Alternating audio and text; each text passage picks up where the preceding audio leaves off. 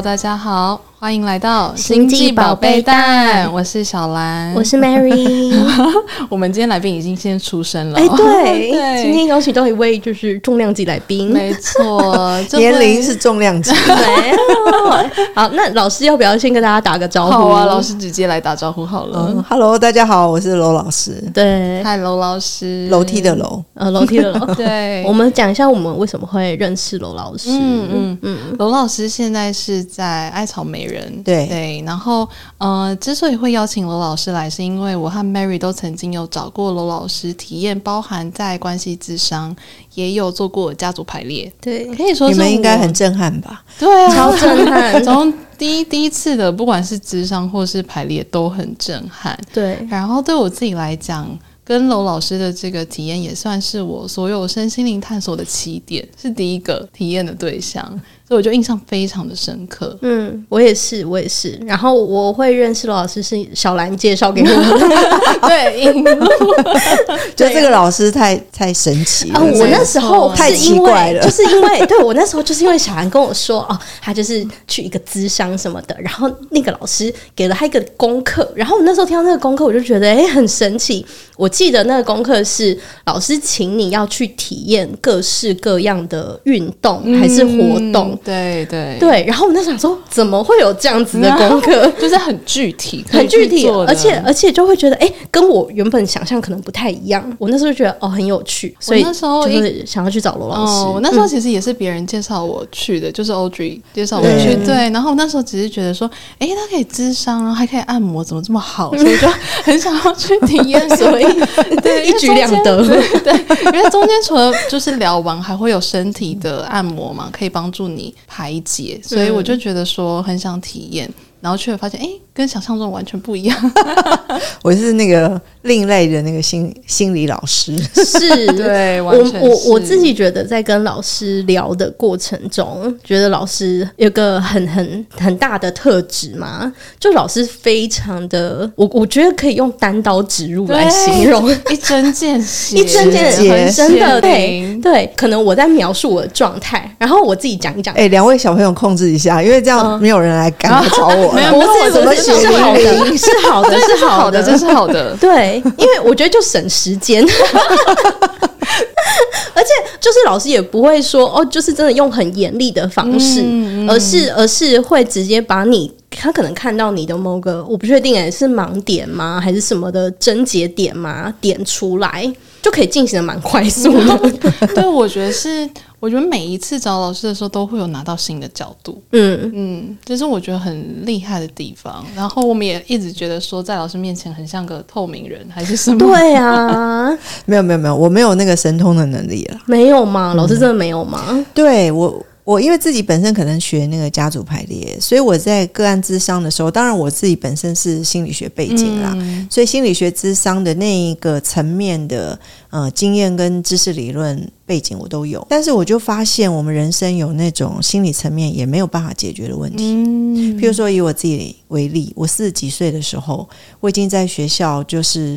做到了一个就是工作都很轻松的，不是不能讲轻松，就是很熟悉的一个状态，在舒适圈。对，在舒适圈，嗯、但我就很痛苦，我内在有好多苦闷跟痛苦，还有压力，嗯、我不知道怎么排解。嗯，然后我还是辅导老师，所以就是辅导老师自己心里面有很多人生的课题没有办法解开，嗯、就没有出路。嗯，但是物质生活就是都没有问题，就从外在上看起来一切都很好。对，然后当然就在人际关系啊、嗯、感情关系上面就一直跌跤，嗯，栽坑吃屎，就是 吃屎，对，吃屎，嗯、对，那吃到某一个程度就会变成大师。哎，大家老师讲话就是这个风格，所以就是很直接，很好玩，不可怕，不可怕。是啊，我家族排列最近，我觉得我因为可能内在能量有转化，你们有一阵子没看到我了，嘛、对对，就是。也是欢迎你们来参加这个排列，因为我现在已经觉得我有一个风格出来，叫做“家族排列之喜剧脱口秀”。啊、喜剧脱口秀吗？酷！因为我觉得人生，其实我现在知道那个我们要解的问题就是能量转化。嗯，然后最高级的喜剧，它其实就是走到那个人性里面最心酸、最悲惨的部分，最后我们可以反过头来自嘲，嗯，气就通了。嗯，哦，现在我现在就是我觉得这个过程，我自己也很享受。跟我当初跟你们在做个案，已经有一些不一样。嗯，以前是真的比较单刀直入，嗯，老师就很认真帮你们解，所以那个能量跟力量用用的很大，很直接，很直接。那我跟小男孩两个人对峙过啊，就在智商室里对峙啊，对，所以不用讲其他的个案例子，讲他就可以。小兰居然还跟老师吵起来吗？没有，他对峙，我们两个就一直吵起来。应该说我们中间很像是隔了一个透明的墙。就老师讲的话进不来我这里，然后我也觉得我要讲的东西过不去哦，然后我都感觉到哪里卡住，但不知道到底什么地方卡住。然后呢？然后后来老师某个瞬间讲了，我忘记那时候实际上讲了什么话的那一瞬间，我就感觉哎。诶东西进来了，对，墙墙被打破，对对，其实那就是一个能量转化的过程。哦，真的，对，就是当初我们在他觉得有一个隔阂，就是他在一个比较低谷的低频的那个状态，嗯，所以有的时候我会鼓励个案，或有的时候我会用一个比较力量比较强大，就你们说比较直接的方式直指他的议题，嗯，但这一些因为我讲的话，它讯息也是一个能量，嗯，语言也是一个能量，嗯，所以那能量过去的时候。会震撼到自己嘛？要动到自己，所以一开始我一定会抗阻，嗯，保护机制的感觉，对，自我保护，它是没有问题的。嗯，所有做个案中间都会经历这个过程，嗯，因为不可能一直都让你觉得很开心啊，很舒服，很温暖疗愈。对，嗯，这个是大概一开始建立信任关系的时候需要，但后面，因为我们人生的困境就是来自于我们内心对某一些境遇的阻抗。我们不愿意接受，不不想经历，不想承担，嗯，不想面对自己，所以在那个地方他就会卡住。我觉得老师刚刚讲到一个关键字叫承担，嗯、我印象中这是我上次去找老师的时候。好，现在换你了。我为什么要自己挖坑给自己跳？没错，come on，come on，来来来，出现。因为我那时候去找老师的时候呢，我印象还蛮清楚，就是我是一个很受害者角度的，嗯、我就会觉得我现在哦工作怎么样怎么样，然后怎么样，都是谁谁谁的问题，谁谁谁的问题，我我我其他人怎么样怎么样。然后老我记得非常清楚，老师那时候就是跟我讲的一个重点就是。我要去承担，我要去担起这个责任。嗯，对。虽然我当下就会觉得，天哪，我已经要累死了。嗯、我就觉得我，我我拼死拼活做这些还不够承担吗？但我后来发现，那个承担的切入点是不太一样的。你必须得意识到，真的这些东西都不是其他人的问题。嗯，对，都是因为。我自己并不是说我有什么问题哦，而是我的视角，我用我的视角来看待这件事情，所以会造成什么样的？比方说，哦，我会有我的逻辑想法，然后我就会落入某一种思维，然后所以就会很容易陷入一个就是被害者被操弄的角色，就会觉得哦，主导权都不在我手上，但。如果你去担任承担的这个角色的时候呢，你就是把主导权拿回来自己的手上了。所以刚刚老师讲到这个关键字，我就觉得哇，即视感要分享，对，即视感很重。而且最重要的是，你自己是被害者的时候，你周围的人就全部被你看成，或者是这个关系的模组，他就变加害人。嗯，我我最近就是。看到就每一个人都有一个文本故事，嗯，然后在这个地方解会解掉很多东西。我很想跟你们分享一个我最近的看见，就是说我们不是都有看那个越王这个卧薪尝胆的故事吗？对，然后大家觉得非常励志，对不对？对，所以我我后来就知道我我底层对我的人生啊有这样一个设定诶，但是现在回过头去看看这个越王勾践，他就是一个充满仇恨。然后复仇，嗯、然后其实他是一个小国之君，嗯，其实能力也不怎么样，所以他才会战败嘛。然后他最后这个呃恢复国土的方式是用范蠡，然后跟西施的这个美人计，嗯，然后把吴王夫差打败，嗯，这一点都不光彩耶。所以重点就是我有意识到说，原来我前辈子。人生有很多那种努力奋发，什么若卧薪尝胆，其实它的底层都是一种仇恨。哦，其实是一种对一种愤怒跟仇恨，想要报复的那个能量，嗯，也会影响到，就是我在工作上面以前早，就是我在学校工作的时候会遇到困难。我都觉得我那么认真做了，对，而且都是我全部承担下来，对，为什么那个结果就不如我预期。对，嗯，然后别人也不会觉得我是一个他们觉得表现非常卓越的一个一个人，嗯、对，一个一个工作者。嗯，那我后来就知道说，其实我们做的事情是表象，我们要真正理解跟看见的是我们那个潜意识的议题，嗯、或者是那个。发动的能量点是什么？所以刚刚就是 Mary 她讲的，就是所以你如果站在受害者的那个位置上面去发话、嗯、去做事情，嗯，你都不会成。嗯，老师，哎、欸，老师在就是众多个案之中，就是受害者是一个很常见的角角色吗？其实、欸，哎、嗯，然后我们这个世界就是通通都是受害者，哦、然后这个世界变得很荒谬。嗯、你如果问那些你觉得。他原来是欺负你的人，嗯、你如果他来找我做个案，他也觉得他是受害者，他一定觉得他是受害者哦。嗯，这好精彩哦！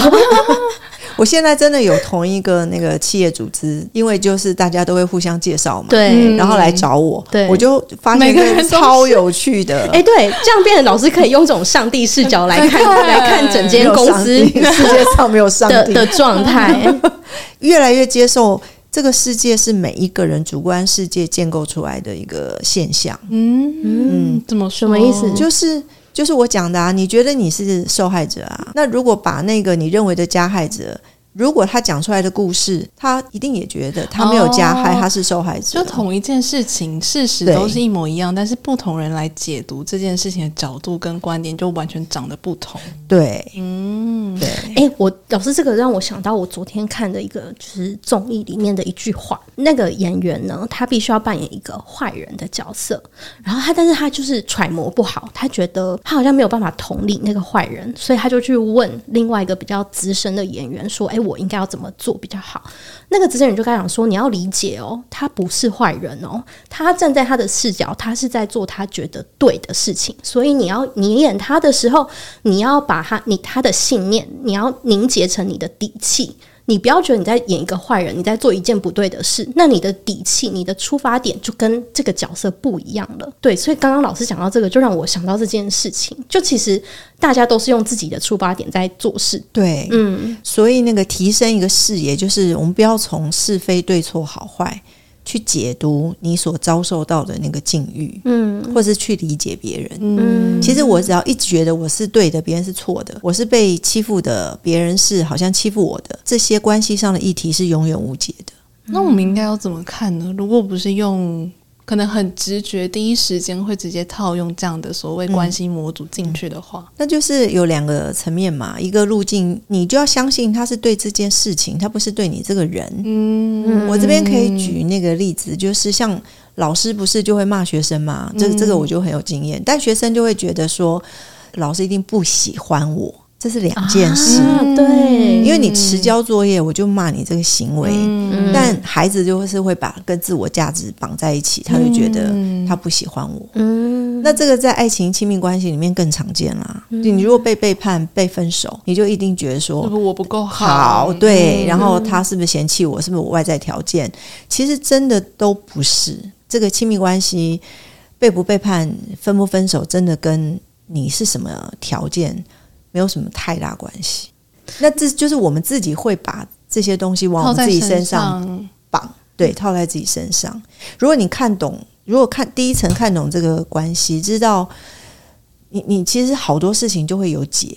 譬如说，你的主管、你的长官骂你，你就知道他对你工作不满意嘛。对对。对，你先这样解读，你不要觉得他不喜欢你嘛？哦，他是不是要 fire 我？嗯、对，他是因为不喜欢我，所以才在挑我工作的。对，没错，大家都会犯这个。嗯、这这个我我在学校服务，我要为我们学校教育跟着为大家道歉，因为我们真的没有教这些。我有教，但是我们学校教育里面。这个教育里面，这个这个东西没有被重视到，嗯，但我觉得这个对人的那个影响非常大，影响非常大，是不是？就是很容易把自己的自我价值跟他人给自己的一些回馈，对，做连接，对，嗯，对。所以重点是我们要把自己的自我价值找出来嘛？对，你如果先不被这个情绪给屏障，就是说。他是不是不喜欢我？那你就可以在工作上问得更清楚。那我哪里需要被改进？你就比较能够去处理那个事情哦，嗯、用更客观的角度。对，嗯，然后再来就是，我就就常常在笑说，这个在职场上，你长官喜不喜欢你根本就不重要，这是工作啊。哦，为什么他非得喜欢你？而且那个我们对喜欢、嗯、对情绪情感的辨识都是一团的。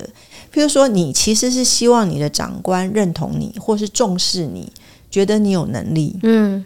但我们不去把它拆解，不去把它展开，嗯、我们就会糊弄成一种概念，就是他不喜欢我。哦，对耶，会这样。对，然后你就搞错，哦、你就会觉得说，我都帮他带咖啡，我都帮他买便当，哦、我这样讨好他，为什么他不喜欢我？嗯、他当然啊，哪个？长官他是要重视什么？帮他买便当的人，嗯嗯，这样大家就通了，对不对？嗯、对，所以其实你要获得的也不是你想要获得，也不是他的喜欢，对，可能是他对你专业能力的认可之类的。对，啊、对。那所以你做你你，当我看见这件事情，我可以做的努力的方向就会随之改变了。对，哦、对，哦、所以那种老是觉得他是不是不喜欢我，这真的是我们在。嗯，很多工作上面的发展一个很大的障碍，嗯，特别是在工作上吗？是我我我刚刚就是对我我觉得这个是最清楚的，嗯、因为你工作上人际关系你变简单，嗯，你的生活有三分之二的时间你都会变简单，哦对啊、变轻松，嗯、有空间，嗯，对，我们真的花很多时间在工在工作，现代人嘛，一定是这样啊，是，嗯。哦好，然后我们因为我们之前在跟老师做就是智商的时候呢，我们都会收到一些作业，就是老师会给我们一些就是希望我们可以努力的方向，嗯、对，嗯对。然后我觉得我自己感觉就是那是很像一个成长的火坑，老师会鼓励你要要跳进去，对对，就是辛苦，嗯嗯。有点很循序渐进，或者会并进，就会同时给你一个好跳的，跟一个没那么好跳的。所以你先跳那个好跳的，就觉得嗯，那是不是可以试一下下一个没这么好跳的坑？嗯嗯，对对。然后因为我们之前有被老师推，推想要推进那个坑的经验嘛，嗯、所以我们也想要跟老师聊，老师自己目前有没有在面对什么样的成长的坑呢？我我先讲好了，就是你们的形容词真的让我非常的焦虑。因为我毕竟是要做个案的，哦、我现在是服务业。OK，对啊，大家听到怎么会有一个那个身心灵老师是要推坑的？我觉得就是一个给你一个可以努力的方向吧。嗯，嗯但没关系，没关系，因为我平常讲话就是这个调调。嗯、对对，就是希望广大的心机宝贝的广大粉丝们，就是一定要耐心让我们把它听完。听完推坑其实不是，就是。因为我们如果一直待在一个舒适圈里面，就是你觉得都很舒服，都很舒适，你其实人是下意识的去有一个偏性。我觉得有压力的事情，我就是要回避，能回避就回避，对对不对？不承担就不承担，对这个就是人性嘛。嗯嗯，那那你其实长期下来，整个人是退化的，你的身心其实是在一个很缓慢退化的阶段，而你自己是完全没有觉察。嗯，我们人真的要成长，这句话很很多人不愿意接受，但他真的是，我觉得不可能，没有其他路了。就是我们一定是在那个痛苦，或者是常常感到煎熬的那个历程里面，去淬炼出属于专属于我们自己的人生智慧。嗯，有点像是说，我们必须经历过这些。挑战也好，或是痛苦的经验，才可以达到前面老师有提到的那个能量的转化吗？对对，因为能量转化就是怎么转化，就是低频能量要转化成高频能量嘛。嗯、这我们每个人都想这样做。对，那这个能量转化，这个低频的能量，就是那个大卫霍金斯有个、嗯、那个低频能量、量高频能量的量表。那你在恐惧啊、孤单啊、害怕，那你在那个状态的时候，你怎么能量转化？你就是要在黑暗里面去翻转，嗯，去提升嘛。那怎么翻转？如果我们就是要靠别人给我们这些光，靠别人给我们肯定，靠别人给我们赞美，它就像那个黑洞，然后你在外面一直补、一直补、一直补，它是不会能量转化的，嗯。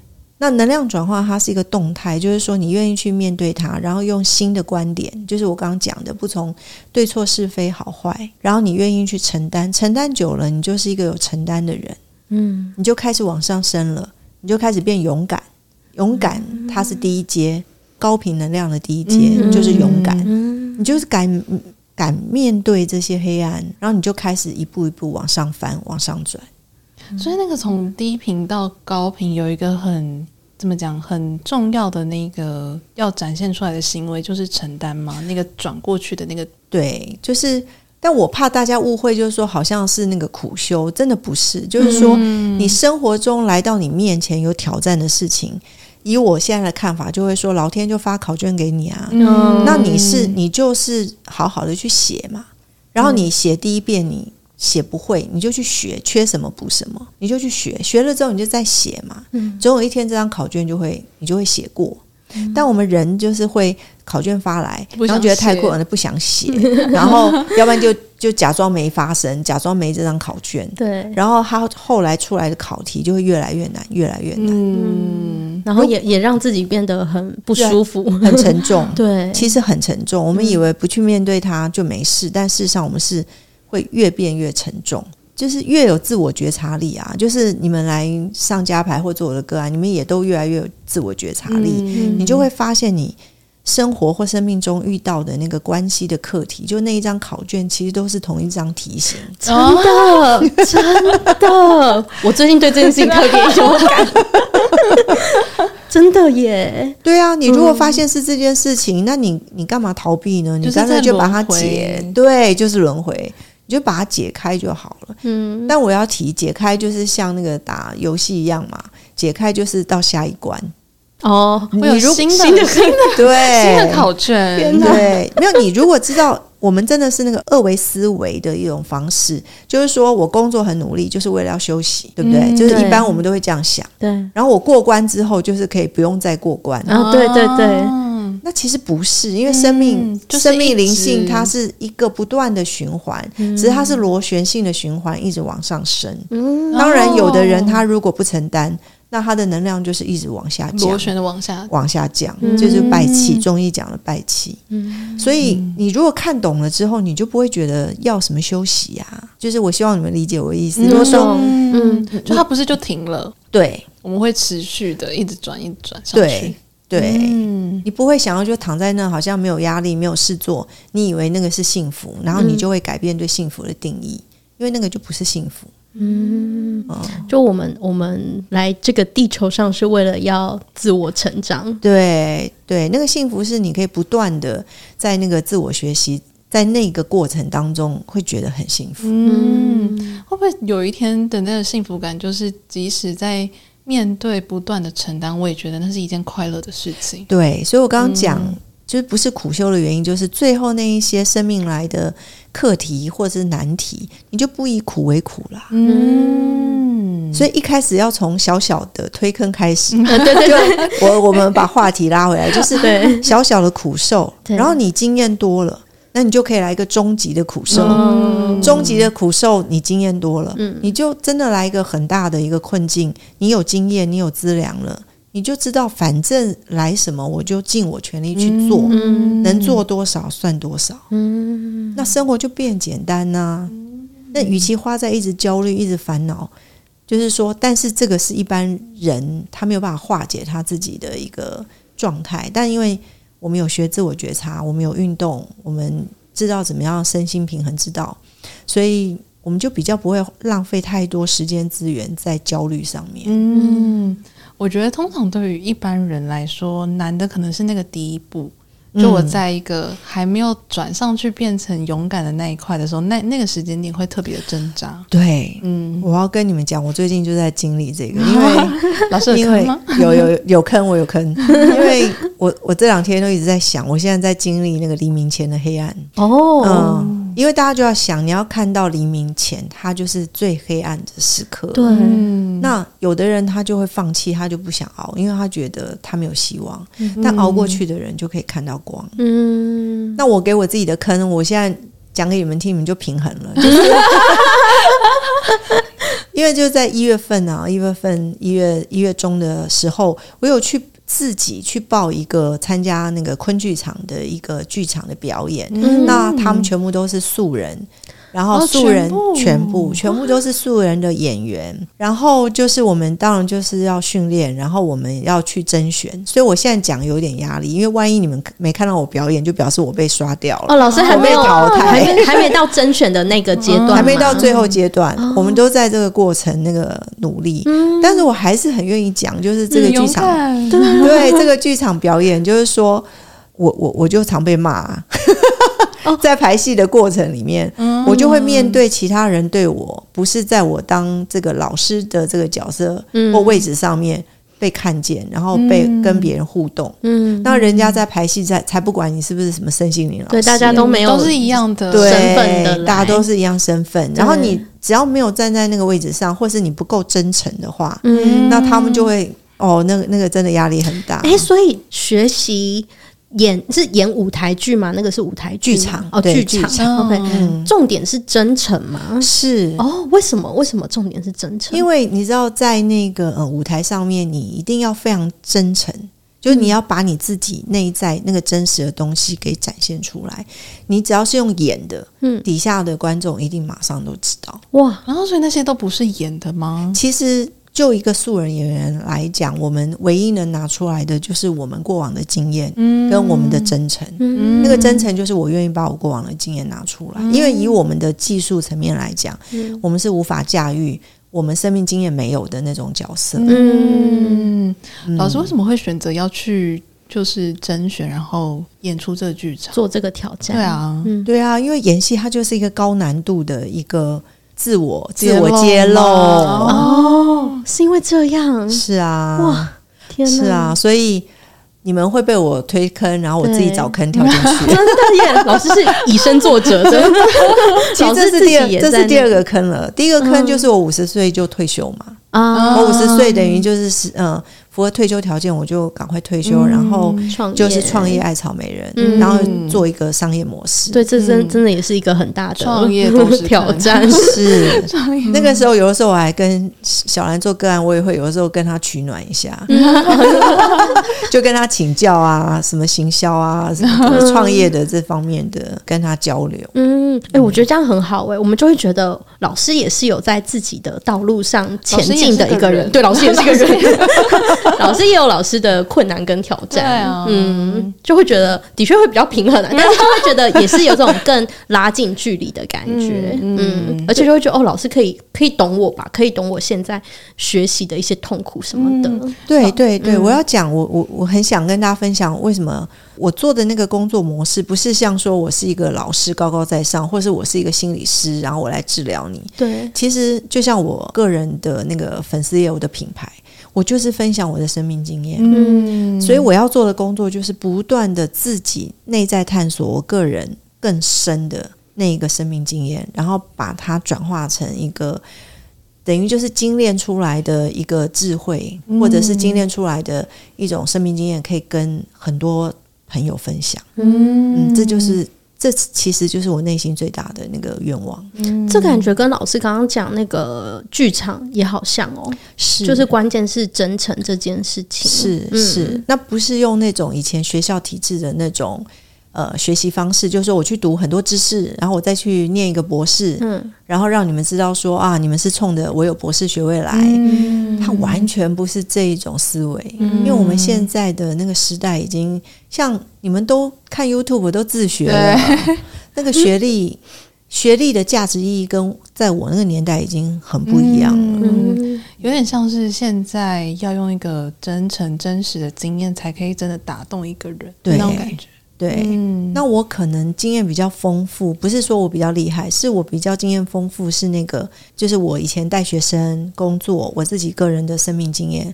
我把它转化成一种叫人际推理的能力。嗯，嗯，人际推理是什么？人际推理就是说，譬如说，就像我们刚刚开始讲的，你如果设定，你如果把你自己设定成受害者，嗯，那你周围的情节一定都演那个人，你旁边的人都被你设定成加害者。对，嗯，那这种就是一种人际推理的能力，就是说，嗯，因为你知道你是什么设定，所以你就可以推理说。所以你周围的人的那些关系，可能是什么样模组的关系？它会有几种不同的剧本吗？对啊，哦，人生实在太多剧本了。我刚刚讲了一个那个越王勾践那个卧薪尝胆的剧本嘛，复仇复仇的剧本嘛。对，我也最常讲就是那个灰姑娘的剧本，大家也都知道，对，大家的爱情梦就灰姑娘。嗯，所以你一定会有奇怪的那两个姐姐，就一定是坏心眼，然后长得不好看，然后一胖一丑。哦，所以各位你们的闺蜜有没有？她就是演一个，就是就是竞争一个呃理想中白马王子的那个故事。所以就灰姑娘的视角，她两个姐姐就是坏心眼，然后胖跟。就是不好看，嗯、然后她才是最善良的。嗯、那如果我们去采访她的姐姐，她、嗯、一定会觉得灰姑娘哪里哪里多讨厌，嗯、然后一定完全成立。而且灰姑娘有一个我自己，这个我没有看书，就我自己，反正我上备课嘛，我就准备到这个素材，我觉得蛮有趣的。就是我，而且我们女生是那个在有一个灰姑娘梦，就是我们都是被动的。嗯，我要等着，我要等着来，而且他还千辛万苦，然后还拿一个玻璃鞋，什么就我最适合那个脚，大家都知道超不合逻辑，但是 大家只要看到这个梦，都会非常非常的开心。为什么？为什么我们会被植入了这个灰姑娘的剧本进来呢？对啊，就是社会集体潜意识啊，哦、就是。女性就是可能之前在那个女性地位比较低的时候，所以就会有一个好像希望一个白马王子来救她，嗯、但这个就是完全没有跳脱原来的那一种，嗯，我们讲说父权体制的那个，嗯、你还是期望一个男性的白马王子来救你，嗯，所以我们。一直都走不出来嘛，嗯，嗯，这是跟就是比较比较爱情有关的剧本，对，那跟还有神仙教母，神仙我要讲一下，神仙教母也很有趣，嗯，你就是会觉得你就会遇到一个贵人。哦，然后这有这种同性的关系吗？是啊，你大家在职场上哦，就是。是不是？你们就一定会希望有一个贵人？嗯，好奇怪，在职场上为什么一定都需要贵人来提携你，然后你才觉得你在这间公司有前途、有希望？嗯，这些都是很盘根错节的，我们里面的那个潜意识的那种文本，嗯、就是我们已经写好了那个剧本，嗯、已经写好了那个设定。那那有跟原生家庭有关的文本吗？就刚灰姑娘嘛，你如果是。父母再婚，那个继父继母就一定是虐待你的吗？哦，其实它里面是一个很正常的纠结的情节，就是说我一定是对我的亲生父母，然后他有一种感情，然后假如我是继父继母的话，然后人性就会自然就会想说，他现在所受的痛苦，他都会把它归因成说，假如我跟我的亲生父母在一起，我好像就可以不用受这个痛苦。嗯，但是根本不是啊！我几乎所有做的个案。都是觉得他有童年创伤啊，嗯，很多 很多。你真的随便问你所有的朋友，都会觉得是童年创伤啊。嗯、对，回过头来刚刚讲，每个人都在他的主观世界里面。嗯，嗯，如果是你知道是那个现象的时候，你可能就不会觉得什么童年创伤了。那就是每个人他来到这个世界上，他自己决定，他就是要投身这个家庭，他就是要经历这些事情。嗯，所以这些事情的事件不重要。是你要经历什么？譬如说，你可能呃，就是父亲可能很早就抛弃你，啊、或者是呃，父父亲母亲可能有就已经嗯、呃、早逝，嗯，所以你可能要我讲的是比较比较惨的，就是我们一般认定比较惨的那样子的孩子，嗯、就比较可怜的孩子。但是如果用一个更高的视野来看的话，他其实此生的生命功课就是要去学会转化他那种。没有母亲的失落，然后怎么样把它转化成他还是可以活出一个所谓高频能量的一种生命形态。如果大家就看懂之后，你对你真正你的父母，然后你经历过什么事情，你没有那么 care 了，你没有一直在去跟你的父母争对错，嗯嗯，而是你会专注在说此生我要转化什么样的课题。我觉得刚刚听起来就是三个文本都有一个共通点，就是。这些主角都很没有自己的力气，我要等别人来救，我要等一个贵人来帮我，我要就是在等，然然后没有办法为自己发声的这种感觉，对，然后听起来都是要嗯去摆脱或是去跳开这个剧本的方式，都是重新让自己出发，跟去有力量。对，没有错。刚刚就提嘛，那灰姑娘，你就出去找工作做，你就发展你的事业就好啦。在觉得在家很委屈，就表现在环境里面，就经济独立吧，没有错啊。所以，如果我刚才就我刚刚讲的，他此生的议题就是要化消那个他是被欺凌的，他是委屈的，嗯、他就是要化消内在的这一种设定。这个就是当初我会鼓励小兰，就是家里有一些冲突，嗯、不要害怕，不要回避。对对，这个就是冲突。好，这就是我们等一下要 跟大家分享。因为我原生家庭，嗯，因为我们不要去选择，嗯，什么是我想要经历的，什么是我不想要经历的，嗯，其实我们就是眼前在我们生命中会发生的事。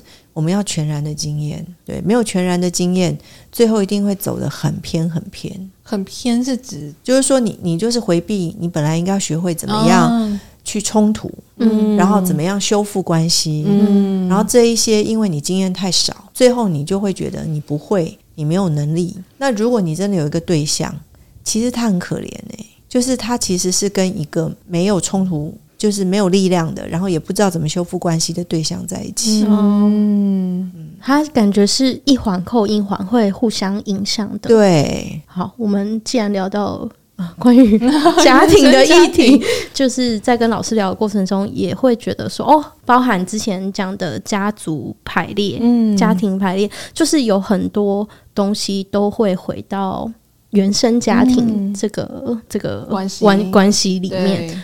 所以我们本来想说，就是哦，趁今天这个机会，可以跟老师一起来聊一下关于原生家庭的一些，嗯、我我我们各自的一些议题嘛。对，嗯，可以啊，我们就在 Podcast 就是也那个示范一下我们如何做各自。哇塞，天哪，天哪，好紧张哦！不要紧张，没事。我觉得我我跟你讲，我那时候跟老师聊的题目，哎，我自己的个人经验是我一直都不太跟人家起冲突。然后那个害怕来自于说，嗯、呃，我觉得冲突之后不知道怎么去修复这关系，其实就刚刚老师讲的。然后这个最原始的关系出现就在我跟我的爸妈，我也不太跟他们吵架，或者是去讲说我真的想要的是什么。然后之前再去找老师的时候，我那时候的确有很想要去做的事情。那那个时候我很想要出国工作，对，然后但是我就会觉得说，哎，我爸妈可能不支持啊，他们听到的时候。不确定会有什么反应，然后老师就有一直鼓励我，就是把我的想法讲出来，没有什么大不了的，讲出来他们不同意会怎么样吗？对，他们会把我赶出家门吗？赶出家门会怎样吗？就是老师 我就一直逼问，一直逼问说，我到底去做了这件事会发生什么事情？到底到底在害怕什么？到底在害怕什么？然后有点像是那个怕已经存在太久了，已经久到可能我也不知道最原始那个怕的来源到底在哪里。嗯，然后。我印象很深刻，是某一次那一天我去做比较小型的加排的排练场，是那种十个人，所以我们是两个两个会练习场，对对对，练习场。然后那天不知道为什么加排完是特别有力气，还是怎么样，所以我就回家主动跟我爸妈提了这件事情。嗯，然后我还讲到哭，就是觉得我没有要干嘛，我就只是想出去工作之类的。我跟他们讲话也从来都。不会讲到哭，但那一天就突然有一股气，让我觉得说我要把我所有心里话都讲出来。你好勇敢哦！对，然后讲完之后发现，哎，也没有，真的也没有怎么样。那他们的反应是什么？他们就很惊讶，因为我从来没有把我真实的想法告诉他们，所以他们蛮讶异的。那他们的给你的回应是什么？他们回应我，他们当下没有马上给我一个回应，但是我可以感觉到他们并没有特别。支持我要去做的事情，嗯，但我发现发现我当下也不太在意这件事，哦，就很多，嗯，很多我原以为我在意的事情，实际上去讲了之后，发现我并不在意，或者是发现他们给我的反应之后，我也不觉得那是最重要的事情。那对你来说，那一个沟通最重要的是什么？就可以讲。就是你有表达你的想法，对。那你在表达完之后，你的感觉是什么？我感觉就哦，原来蛮轻松的，他轻松了。哦，你有种大石头卸下来的感觉，对，就是边讲边轻松，就边掉泪，然后边讲就是边在吵，然后又边掉泪，但是心情是越来越轻的感觉。对，他小来那个就是能量转化的过程，所以原来它里面是堵了一股能量，就是他又加上他设定他的父母可能不会支持他，然后他的父母可能怎么样怎么样怎么样。对对，这个设定的那一包能量卡住了，嗯，所以他就是透过讲讲讲讲边讲，然后这个能量它就释放，然后里面那个能量形式结构它就开始。变化就产生了质变，嗯，对，所以身体就变轻松了。嗯，真的，那是真的，当下就会感觉到的轻松感。嗯，那你事后呢？你事后回来看这个经验，我事后回来看这个经验，我觉得最大有两个，因为当下我不是说他们的反应会蛮讶异的嘛。我原本以为我曾经表达过类似的想法，或是有稍微透露出来，但我发现其实他们根本就没有接收到，哦，所以我反而蛮讶异他们在讶异。这件事情，哦，你你你你也是觉得自己有讲，他们应该要懂，但是其实他们根本不知道这件事情，就是又一个灰姑娘，对对对，真的没有好好的讲出来过，嗯，所以他们中间有很多的疑惑跟不理解，嗯，对，所以我就觉得说，嗯，其实真实跟直接一点的表达，对于我自己或对于他们来讲，都会是比较好的。对，其实这个问题是。其实是你设定了你的父母，嗯。嗯，所以你父母好无辜哦，真的，他们非常无辜，嗯嗯，其实是你你里面演了一个故事嘛，你觉得你父母会怎样会怎样，其实那个不是真实的他们，嗯，你的父母他们一定有各自他们主观的世界，对，所以为什么要表达沟通，就是把这些主观拿出来，它都是可以交流的，然后你就会找到一个。可以走的路，就是大家可以共同走的路。嗯、但如果大家都不讲、不表达，那就各自在这个自己的世界，在自己的梦里面一直做梦，一直做梦，一直演，一直演，就永远无解。嗯，对，所以这是跟我第二个的感受或心得蛮相关的。我后来就会觉得，冲突其实蛮是一是一件可以蛮轻松的事情。我真的就会很很下意识的回避掉它，因为我就觉得我不知道怎么面对跟。这可能给我自己的另外一个设定有关，我觉得我应该要是那个稳定乖的，然后符合某种规则下活成那个样子的，然后冲突不在这些条件里面。对，因为你的人格设定就是说你要当一个乖学生，对，然后没有乖女儿，然后没有冲突的，然后人生一一辈子都平稳。对。对，但这个人格设定不符合现实。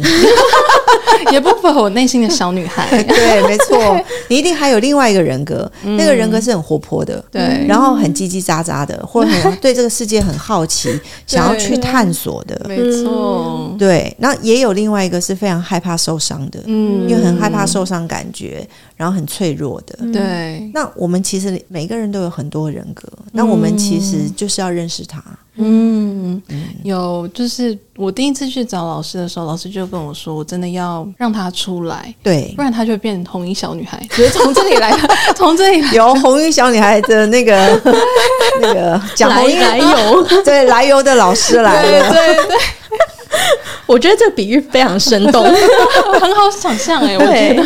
他因为他长期被忽视、被压抑，他对他就会累积怨气。没错，没错，就是充满怨气的一个 对潜在人格的能量用。用这个比喻非常好。对，对，然后我觉得他后后后面就是经历了这个，嗯，对我来讲是冲突的一个冲突之后，嗯，我觉得我行为上会有一些改变，是当面对我爸妈跟我哥，或我跟我哥之间，就是我开始。在不同的关系里面，会更更想要鼓励冲突的发生。对，比如说我看到他们又在各讲各话的时候啊，然后我就会在旁边当那个煽油点火的人。天哪，觉得说就讲出来，煽油点火，你好像变成老师的角色。就小兰里面，另外还有一个就是挑拨离间的人。对对对，我们要让他完形，有没有？就要我们每个人都有，有没有？就是喜欢生是非啊，什么爱讲、爱计较啊，小心眼啊，其实这些都是我们平常意识，我们去压制他，因为我们不接受他，哦、觉得他不好。嗯，但这种人格，如果我们一直压制他，他就在我们没有觉察的地方一直发动，一直发作。嗯，所以其实就是要让他出来完形。我们其实对我们所有的潜在人格，不要分好坏，好的坏的我们都接纳他。嗯，那所谓坏的，就是说，因为他会伤害到别人，或他可能会自我伤害。嗯，所以我们要让他长大。慢慢转化，哦、慢慢长大，长大让那一种能量去转化。那我可以怎么让他长大呢？譬如说，那个忧郁的，嗯，忧郁的，里面很抑郁的，嗯、那所以你就要用各种方式啊，就是带他出去玩啊，然后有人陪伴他，哦嗯、或者有人教他。有些有些小孩子是因为小时候没有人陪伴啊，所以他一直很缺乏这个。所以我们做个案还要知道说，不是一直批判或者一直说你这个人格不好什么的，嗯、是。要再去找前面那个创伤的源头，嗯，就是她为什么会成为红衣小女孩，嗯，所以我们要解的，就是我们要给爱，然后给能量的是那一个红衣小女孩，她为什么会觉得受伤，嗯，然后内心有有那种受伤感，然后又转化成怨气，嗯，只要找到受伤点，然后在受伤点去解，其实都很容易，嗯，一样啊，她缺什么就补什么嘛，她缺经验就。让他有经验，然后他缺陪伴，我们就陪伴；然后他缺有人指导他，就帮他找有人指导他，有人陪他，有人教他，他就开始慢慢长，慢慢长，他就不需要用那种方式来运作了，会比压抑他、忽视他来的健康很多。当然，当然，因为那样的能量压抑久了，人的身体是一定会生病的。嗯嗯，那身体最后一定是身体付代价。我觉得我很喜欢刚刚老师提到的，就其实。这些我们可能平常看起来觉得比较负面，比如说挑拨离间之类的这种形容词的人格，它存在是一个很。正常的一件事情，非常正常。我们要做的就是让他去体验，然后让他长大，这样就好了。对，你就是你挑拨离间，然后你就接受代价嘛。嗯，就是别人就会骂你，或者是别人对你有一个批评，就说 你怎么你怎么可以这样子？对，那你就接受，嗨嗨嗨，我就是这样啊。对啊，我觉得接受很重要，你就接受啊，然后。他就过了嘛，嗯，就是我讲的，你就是要有一点喜剧，喜剧人生，我们要有喜剧的，对耶，一种有。一种智慧，有刚刚这样有感觉到那个成分在里面，对，嗯，好像用这种方式，我呃，如果是我的话，我也会更听得进去，哦，我就自己也觉得哦，好笑好笑的，对啊，我就是 就就是这样，这样，对，怎么样怎么样，嗯，这种感觉。好，那像 Mary 嘞，你楼下好紧张，因为我跟小兰分享的比较不一样，是小兰分享的是他已经走过的一个嗯故事，一个嗯、我的是我还没走，但我即将要去走了。嗯、就是好，我我我分享的是我就是我跟妈妈之间的，嗯，因为啊，反正呢，就是从小我就一直感觉到一件事，就是我妈妈相较之下没有那么喜欢我。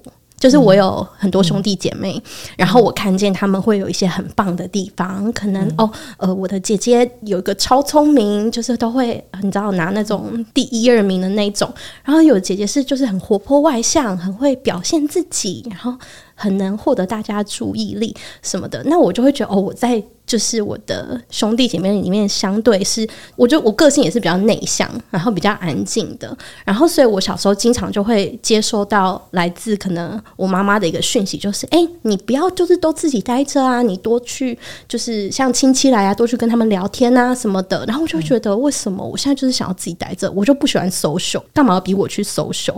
就是可能这样子的话。来自妈妈的话听多了，我就会有一种我妈妈不喜欢我，我不是她认为的那种好的小孩，他对于好的小孩，他有他的一套标准，嗯，那个标准跟我不一样，他比较喜欢的可能是哪样子的小孩，嗯、所以我在这之中也累积了一些可能委屈感或者是不自信的感觉，没有办法自我认同的感觉，因为我之前就会觉得说，好，我看见这件事情了，那我可不可以？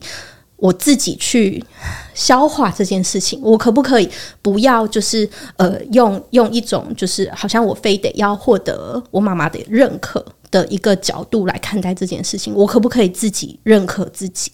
我想要做的一件事情就是，我发现我好像对我来说，我好像还是想要表达这件事，我好像还是想要、嗯、你妈妈对、嗯、让他知道这件事情。嗯、那我之前就会觉得说，哦，可是我也理解他有很多他的，比方说。困难的地方啊，嗯、或者是就是你知道人之常情吧，你你就是不可能平均的去爱你的每一个孩子，嗯、那每个人都会有自己的偏好什么的。我就是我之前就会一直这样想，然后就会觉得说，好，那我就是是不是可以同理他？但是我我最近就会觉得说，我好像可以站在我不知道哎，就是比较站在我自己的角度，然后我就只是想要表达这件事情。那我表达完，我也不一定需要获得一个什么。就是像刚刚小兰讲的，不需要获得一个，比方说我不需要获得一个道歉，或者是我不需要获得一个解释，但重点是我想要趁现在可以表达的时候，把这个想法表达出来，好像这个表达对我来说会蛮重要的。对啊，其实我读到的并不是，就是你你会误以为你是那个呃，你被。你就是你妈妈不理解你，对，把你自己又放在一个受害者，你妈妈不理解你的那个位置上面，嗯、所以你会在这个情境里面一直走不出来。对，那其实就是第一个，就是说我我完全读到的是另外一个讯息，就是你实在是太爱你妈妈了。嗯、就是说你要讲的话，不是说妈妈你不理解我，你反过来讲，就是妈妈我真的好爱你。天哪，我要哭了。你你其实要表达的是这个，嗯。但我们会误会，我们会一直觉得我们要得到妈妈的爱，然后得到妈妈的爱好难，然后妈妈不理解我，我好痛苦。嗯，它是一个屏障，就是它又它被模糊掉了。其实你就是很直接的表达，妈妈我好爱你，我真的好爱你。嗯，你讲完，其实这个能量就会转化。哎，我一直没有办法跟我妈表达这件事情。对，其实那个难点是在那，因为你你把自己。设定在一个你比较不被爱的，所以你这句话这个能量就卡住，你没有办法说。对，那你其实就很真诚的就把它表达出来就好。嗯嗯，然后另外一个，好了，罗老师，嗯，要开始了。好，就是我们会有手足哈，就是有一个手足的竞争。嗯，其实此生来的课题就是 Mary，你就是一直要去意识到你在那个比较系统上面的痛苦。没错，你人生的价值如果都放在跟别人比较，从小就跟兄弟姐妹比较，然后就是念书又在比较，嗯，然后职场上又在比较。嗯嗯这个是你本来就灵魂带来的设定，嗯，你要化消的是这一块，有，而不是你真正遭遇到什么事情，或你的兄弟姐妹如何剥夺你的爱，完全不在这个点上。嗯，有后后面这个兄弟姐妹的这个就是比较的这个心态，我我自己后来有觉察到，然后我就有比较释怀这件事情，就是或者是就是怎么讲，嗯，我我看到了。就是我看到是因为我自己在比较，所以我才会有这个痛苦产生。痛苦，对，嗯、这个痛苦是来自于你，你是在比较系统上面去建立你的自我价值感，没错，没错，一样嘛。就是说，别人喜不喜欢我，对，是在于这个比较系统的价值上面。那你就离开这个比较系统，嗯、这件事就化了、啊，就没了。离开呢？它比较像是一种我我我可我我可以分享，就是其实我之前在节目上有跟大家讲过，就是我之前是看一些书，然后它里面会有一些练习，嗯，那我觉得那个练习比较像是帮助你去建立起你自己对自己的自我价值的认同，嗯、包含哦，你可以列出说哦，你做的哪些很棒的事情，肯定自己，自己嗯、或者是就还有很多很多，所以老师讲的后面的那个就是关于比较，以及我会把这件事情跟我的自我价值做连接。我是透过这样子的方式来再把我自己对自己的自我价值，就是再建立起来的。但前面刚刚跟妈妈那个真的是我没有，我刚刚真的没有想到，我真的直接爆哭，因为我我就是一直对于跟我的父母表达爱这件事情非常的有困难、别扭，超别扭。然后我我甚至是我会很难跟他们就是很自在的独处。哦，对，你上次有提到，对，因为我就会我我就是习惯在一个。就是你知道吗？有各种兄弟姐妹的在的场合，然后我就可以不需要那么的呃自己跟他们相处的这这这个这个状态。所以啊，我我我真的觉得刚刚那个真的 对啊，老师现场示范就是我们实际上会老师一眼看穿，对，就是这种感觉，对对，就是演示给大家看。没有可能，可能我在感受讯息上面，不是只有你们讲的那些事件或者是那些语言文字，我同时会感受到。其实你虽然是在说那一些不平或是委屈，但底层是一个很大的渴望。那个渴望就是你要表达你对你妈妈的爱。那这就是回归到韩宁哥讲，所有的孩子他们都是爱他们的父母的。嗯，但我之前就会觉得啊，我妈妈没有那么爱我。所以我就会有点，就会有点，就是不想要去正视我对她的爱。对，我觉得自己就有点闹闹别扭的那种感觉，哦、你懂吗？想要叛逆。对啊，我就觉得，那你就是没有那么喜欢我，啊，我也不要，我也不要，我也不要，就是那么爱你。但是这真的是人很大的误解。嗯，就是说，如果我我是重视我自己的，我其实是应该最优先重视我我对爱的表达。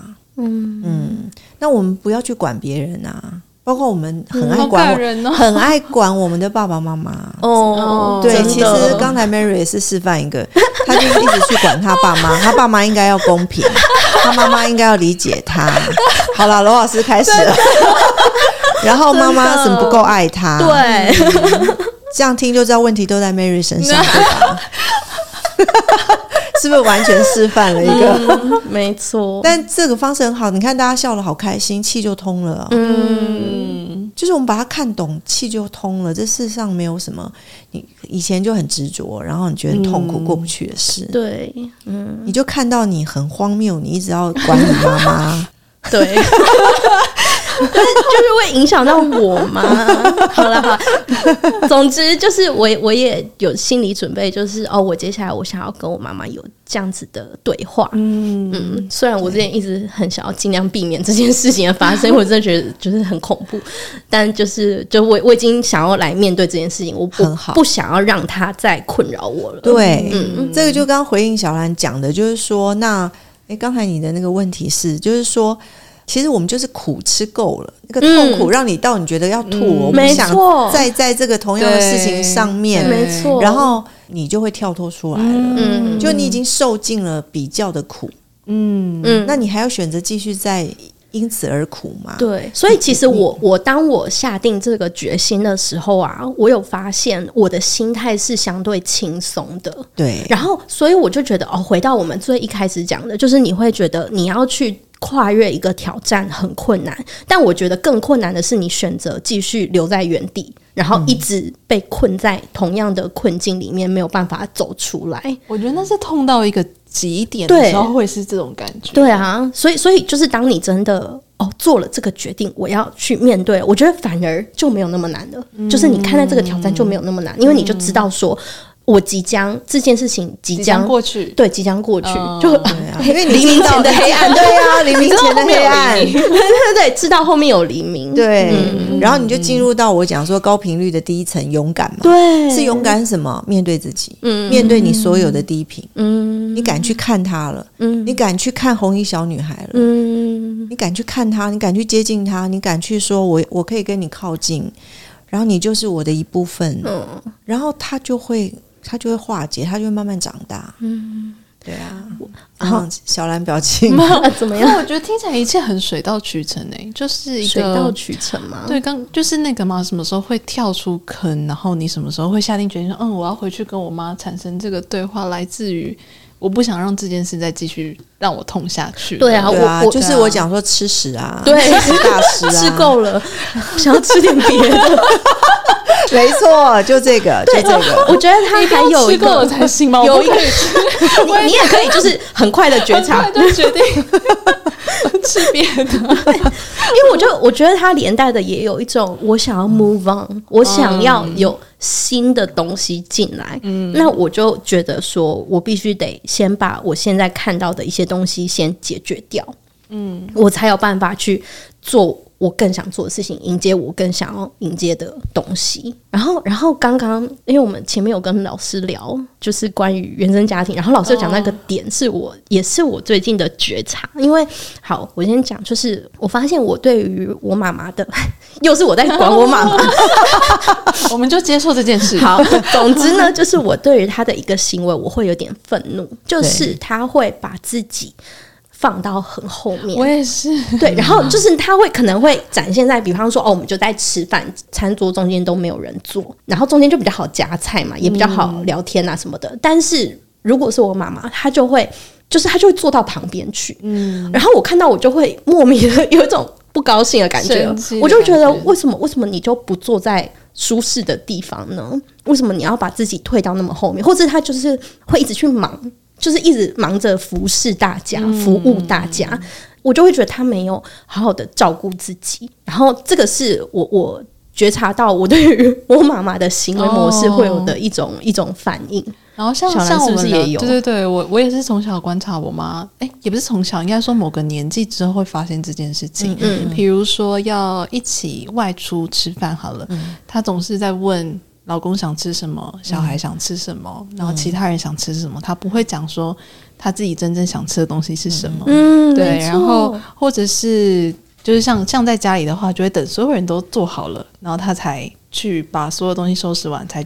进来吃饭，然后当我发现这件事情之后，大一点开始，他在问我的时候，我就会一直反问他：“那你有没有想吃什么？” 然后一开始，一开始他就说：“都可以，都可以，都可以。”然后就会被我问到是他其实有想吃的，之后他就会讲出来。然后我一开始跟 Mary 的那个情绪会蛮像的，我觉得有点气，为什么你不好好讲出自己想要的是什么？嗯，这样就好了。然后一定要把自己放在后面。那我后来就觉得说，是不是？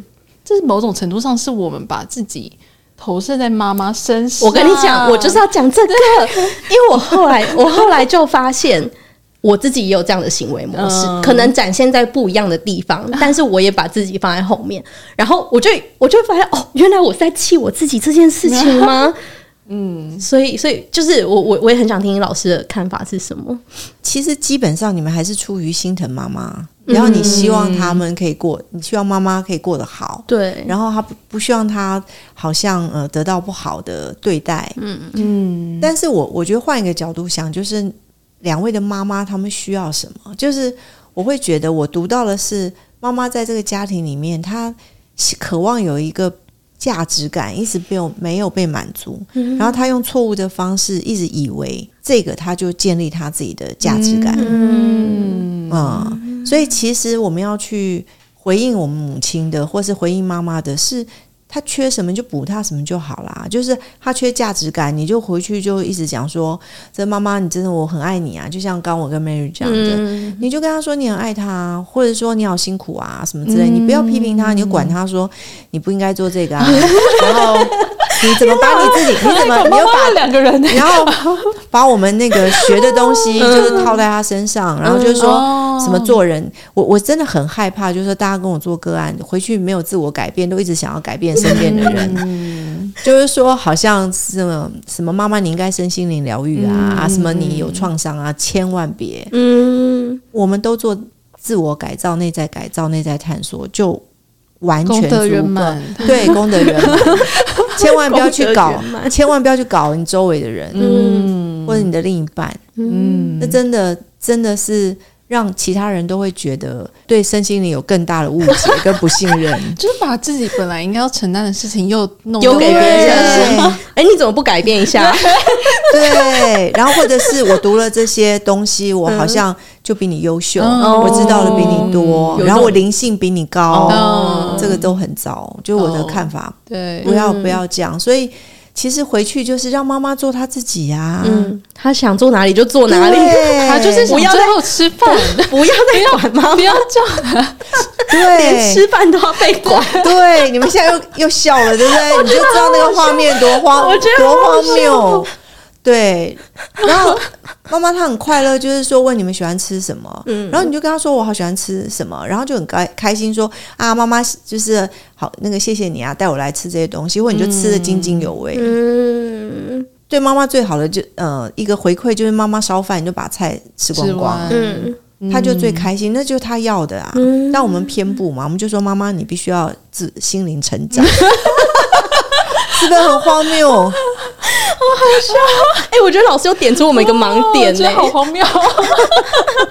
就哦，有点像是我们把我们自己的价值观套在妈妈身上，嗯、我们觉得这样做比较好，但妈妈其实不这么觉得，她就想要坐那里，对，她就觉得坐在旁边她舒服，对，太好笑了，对。那我知道很多朋友都会，他觉得父母都一直抱怨，嗯、然后那个压力很大，嗯、这是最常遇到的。嗯、所以你就一直要去接他说他抱怨的那个背后，他要表达什么。其实只要一旦接到。那个抱怨的那个频率跟次数真的会少很多。哦，强度也会变弱。嗯、像像什么啊？是指说妈妈，比如说妈妈一直说她很辛苦啊，什么都在替你们很累，然后都在帮你们收拾，嗯、然后或者是你就是没有生活不回家，对，或者都不帮忙，对，然后你没有生活能力，这其实都是我我在读起来，就是妈妈她有一种她属于她的价值感。嗯，如果如果呃，这个妈妈她又没有工作，职业上又没有属于她自己的成就感，嗯，那她就会怎么讲？就最近在家排我我我这个东西有一个新的理解，我觉得自己也很开心。就是说，我们要理解，如果这个妈妈她一生她最大的成就感，她此生要生命圆满，就是说我有三个可爱的孩子，或我有一个孩子，他是健康的。那个就是他到走的时候，就是说走前，然后问他，他此生最有成就感的事情是什么？嗯、就是说我有一个这个孩子，然后他是现在很好，很健康。嗯、所以大家要理解，就是你们的存在，就是妈妈此生生命很圆满，或他成就感的来源。哎、欸，我妈真的讲过一模一样的话、欸，哎，对啊，所以你不要走错方向，嗯、你一直要叫他心灵成长。然后要他那个要有女平权意识，对对对对对，就你疯了吗，Mary？我要笑死！哦，应该是他在走走的前一刻，他觉得有一个幸福感，有一个成就感，就是说我有这么几个孩子，然后他们现在都过得很好。嗯，那这就是妈妈的成就感啊，嗯、就是妈妈的价值啊。嗯，所以我们孝顺或各方面，我们要往这个方向走。不是一直叫他改变，嗯，是我们自己要越变越好，嗯。啊，怎么没有？就是就是，嗯，就每个人需要来体验的事情就是不一样，真的。是啊。而而且我觉得，因为我们之间又有一种世代比较偏向世代的价值观的隔阂，对，所以。就是可能我们会觉得愤怒，也是就刚刚老师讲的，就觉得为为什么不把自己，就是会觉得自己好像对啊，放放在平等一点的位置上，嗯，嗯，但可能其实对他们来说重要的不是这些，对，嗯、对对。对啊，老师好像什么爸妈跟小孩间的翻译器哦，真的。而且讲这句话其实这个意思哦，你而且我刚刚以为我们已经就是有大概看懂一些，就是你知道模式还是没有哎？老师老师还是可以点出一些让我们觉得很好笑的地方。我觉得很好笑，但也很感人啦，因为我完全没有错。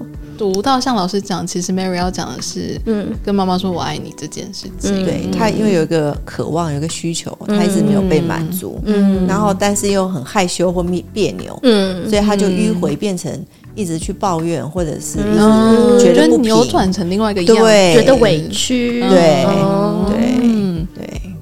还有，感谢罗老师在今天的上半场跟我们分享了这么多。那在接下来的下半场呢，我们将会跟老师聊更多与家族排列有关的内容。那我们就下期见喽！那拜拜，大家拜拜。